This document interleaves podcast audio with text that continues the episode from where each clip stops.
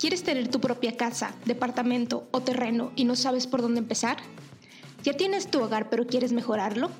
Si es así, este podcast es para ti. Yo soy Verónica Monsiváis y esto es Queremos Casa, el lugar donde hablaremos de todo lo relacionado con tu patrimonio. Bienvenido. Bienvenidos a un nuevo episodio del podcast Queremos Casa. Hoy vamos a platicar de algo que me han preguntado muchísimo por mensaje en los talleres, mucho es y, eh, saber cuál es el momento ideal para comprar casa. Entonces, hoy vamos a platicar de ese tema, que es una duda que a, muchos se nos ha presentado, a mí se me presentó en su momento y que bueno, espero con los tips que les traigo irlos orientando un poco para saber si es este o no el momento ideal para comprarla o cuándo pudiera llegar a ser, ¿no?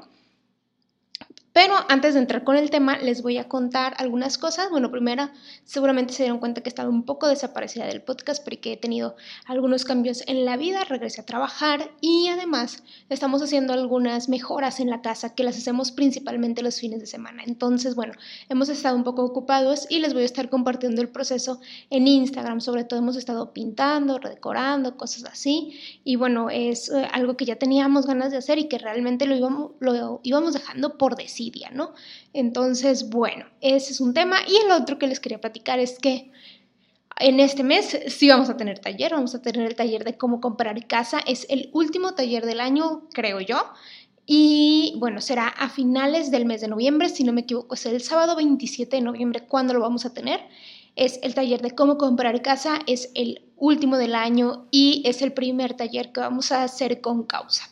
¿A qué me refiero con esto? A que Em, en el pasado ya tenía esta idea, este plan de que quería que, o quiero que queremos casa vaya más allá de ayudar a las personas a comprar casa y compartir mi testimonio, sino que me gustaría ayudar a, a una buena causa, ¿no? O sea, que, que la confianza que ustedes están poniendo en queremos casa al comprar un taller ayude a alguien más. Entonces, bueno, más adelante les voy a estar anunciando la causa a la que vamos a ayudar con este taller, el porcentaje que se va a destinar y todo, se los iré comunicando a través de la cuenta de Instagram. Entonces, bueno, las inscripciones ya están abiertas, ya se pueden anotar y bueno, ya saben, en nuestro perfil de Instagram pueden encontrar absolutamente toda la información, fecha, horario, temario, preguntas frecuentes, todo. Entonces, bueno, habiendo dicho esto, ahora sí nos arrancamos con el capítulo. Y bien, ¿cuál es el momento ideal para comprar casa? Ojalá hubiera una guía así de cumple estos pasos y ya estás listo, pero pues me imagino que es igual como la pregunta de cuándo estás listo para casarte o para tener hijos o algo así. No hay como tal una combinación perfecta porque cada quien tiene situaciones distintas, un entorno diferente, eh, y una historia distinta, o sea, todo es diferente, entonces no puede ser así como que tienes que cumplir esto sí o sí o no te atrevas a comprar casa, no, no va por ahí, pero sí tengo algunas recomendaciones que a ustedes les, dar les pueden dar un poco de tranquilidad al tomar esta decisión. ¿Por qué? Porque es una decisión sumamente importante, eso ya lo sabemos, y aunque no es eh, como de, o sea, pudiera ser que no sea de por vida, es decir, puede ser que compres una casa y luego digas, ah, al tiempo compré otra, hay, casos así, pero hay otros casos en los que no. O sea, hay casos en los que esa es la casa y ahí vives toda la vida.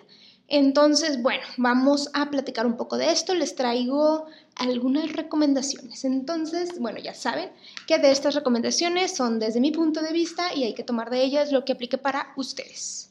Punto número uno. Es el momento ideal para comprar casa cuando ya has visto varias opciones. No te vayas por la primer casa que viste y ya fui y la compré.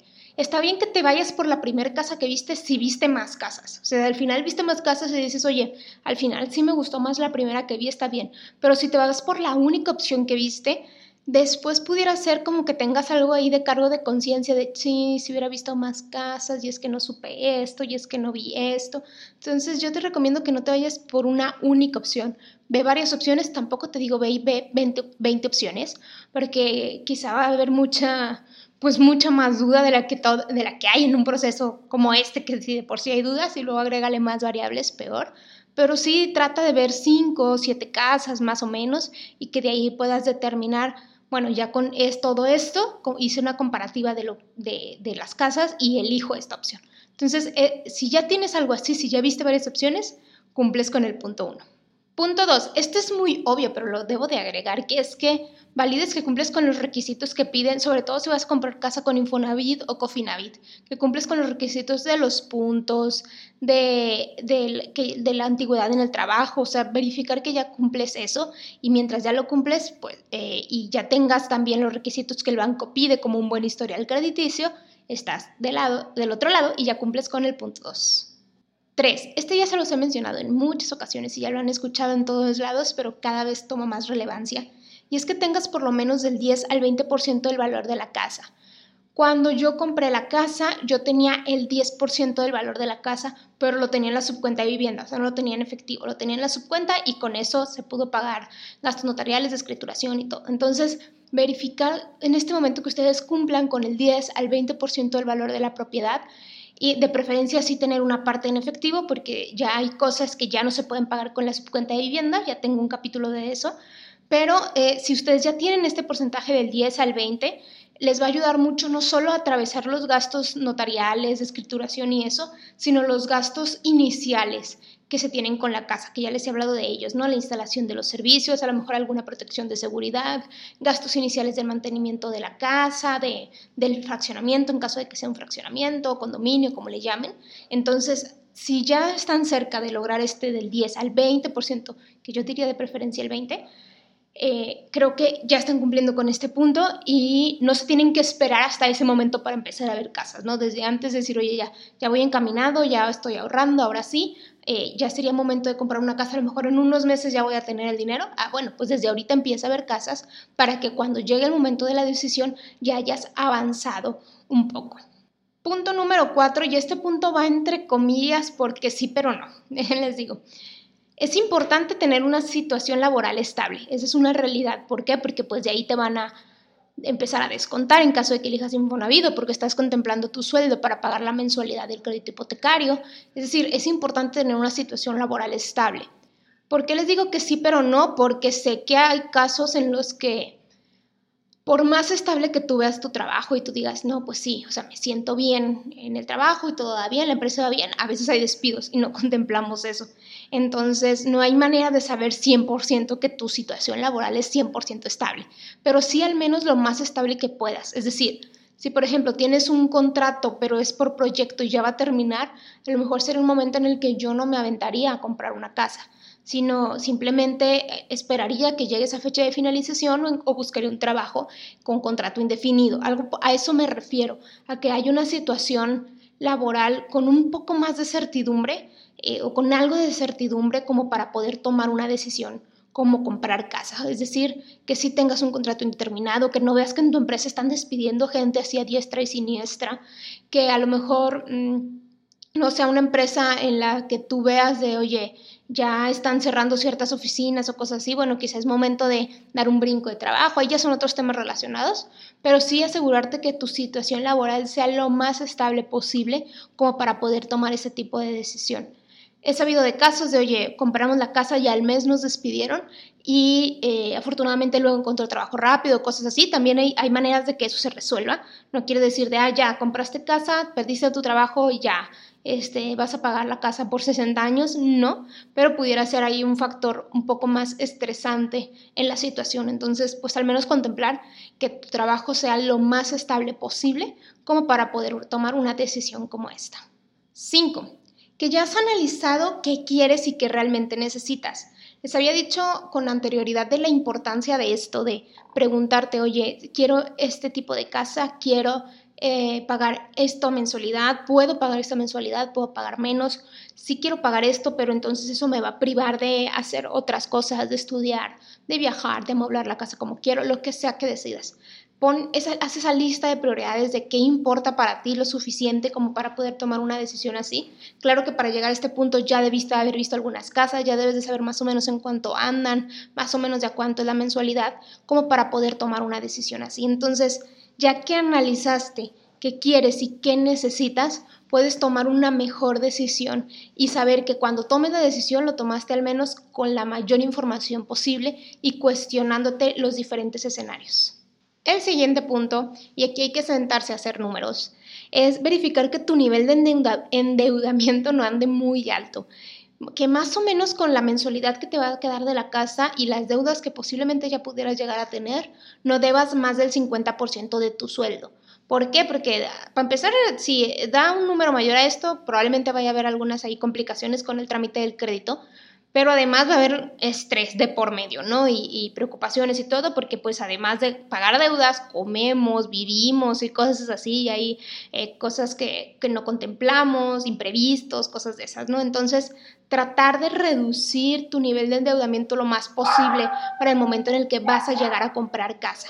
Si, por ejemplo, tú estás ahorrando ya para tu casa, si tú dices, oye, en unos meses ya voy a tomar esa decisión, voltea a ver las deudas que posiblemente pudieras llegar a tener para ver que cuando decidas esto sea realmente en tu momento financiero más saludable, por así decirlo. No digo que seas cero deudas eh, y que llegues con cero deudas, pero que sí que llegues con lo más saludable posible para que también al momento de tramitar el crédito se vea bien esta situación y no vayas a tener ningún contratiempo.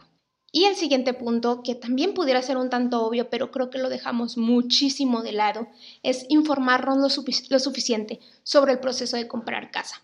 No sé si les pasa a ustedes, pero, eh, o si lo han pensado, pero yo tengo esta teoría de que cuando la gente va a comprar casa o va a comprar carro o algo así, una decisión financiera, no lo platica no lo cuentan porque existe como que todo este mito, esta teoría de no le cuentes tus planes a nadie porque luego se te salan o la gente genera envidias o cosas así. Yo no creo en nada de eso.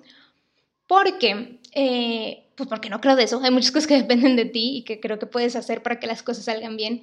Y segundo, porque cuando compartes un plan, hay gente muy buena a nuestro alrededor que nos ayuda y que que uno también tiene que tener como juicio para saber qué es ayuda y qué es, pues nada más nos está contando sus penas o su testimonio, pero sí hay mucha gente que nos quiere ayudar. Y además de que hay gente que te ayuda con su testimonio, con sus historias o algo así, también te comprometes contigo mismo al decir, oye, ya, ya ando viendo casa, ¿no? Ya ando viendo a ver este, cuál, cuál compro, ok, hasta tus amigos te preguntan, oye, ¿cómo vas? Y hasta te meten presión y así. O sea, yo creo que compartir los planes es muy bueno porque eh, es la única manera de aprender el, decir, oye, quiero hacer esto, ¿tú cómo le hiciste? No estoy diciendo que copien la estrategia de las personas, no estoy diciendo que su historia vaya a ser exactamente igual a las de ustedes, pero si no escuchamos las historias de los demás, difícilmente vamos a tener un approach de algo. O sea, por ejemplo, yo, un amigo me platicó de, oye, yo nunca usé mi vale de las ecotecnologías, ahí está, lleva cinco años ahí sin usarse. Yo dije, ah, entonces sí se puede, sí se puede que no lo uses. Entonces, a partir de las historias y de los testimonios de los demás, uno va aprendiendo. Si tuviéramos menos miedo a compartir los temas relacionados con el dinero, tanto a contar los planes como a contar los testimonios, creo que hubiera más inteligencia colectiva sobre los temas financieros, sobre, oye, ¿cómo le hiciste tú para comprar la casa? ¿Cuántos puntos tenías? Y, y, sé que el tema del dinero pues puede llegar a ser un poco celoso, pero creo que todos en nuestras vidas tenemos a una, dos, tres personas en las que podemos confiar lo suficiente como para decirle, oye, estoy en esta situación, ¿qué harías tú? ¿Qué me recomiendas? ¿Tú qué hiciste? Si no me quieres decir qué harías tú, dime tú qué hiciste, cómo lo sobrellevaste, cómo te sentiste, con quién te informaste. Eh, y todas esas cosas nos ayudan a que nos, nos sintamos menos solos al tomar una decisión como esta. Porque ya sea que compres casa de manera individual o compres casa en pareja, puede llegar a ser una decisión muy solitaria, incluso un, poco o muy, muy confusa si, si vemos tantas historias allá afuera. Eh, como les decía, siempre vemos historias de que el tío dijo que el Infonavit era del terror, pero más bien ahorita mi amigo acaba de sacar casa como un Infonavit, ¿cómo le está yendo a él? alguien cercano, o sea, esos casos en los que nos, con los que nos podemos orientar para saber nosotros qué preguntas hacer y qué analizar. No solo, ah, él me dijo esto, entonces yo voy a hacer eso. No, más bien, él me dijo esto, entonces déjame pregunto si puedo hacer algo parecido o qué pasa si hago eso.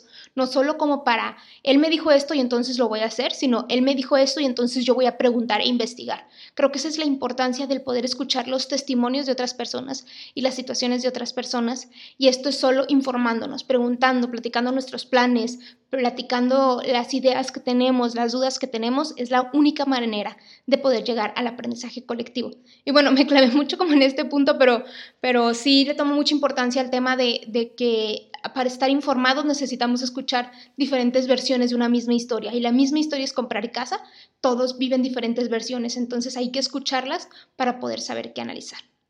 Bueno, estos son los siete puntos. Esto es lo que les quería platicar sobre cómo sentirse lo mejor preparados posibles para llegar a comprar casa. Si tienen algún tip, idea, algo que les haya ayudado, ya saben que a través de mi cuenta de Instagram es donde los leo y les contesto.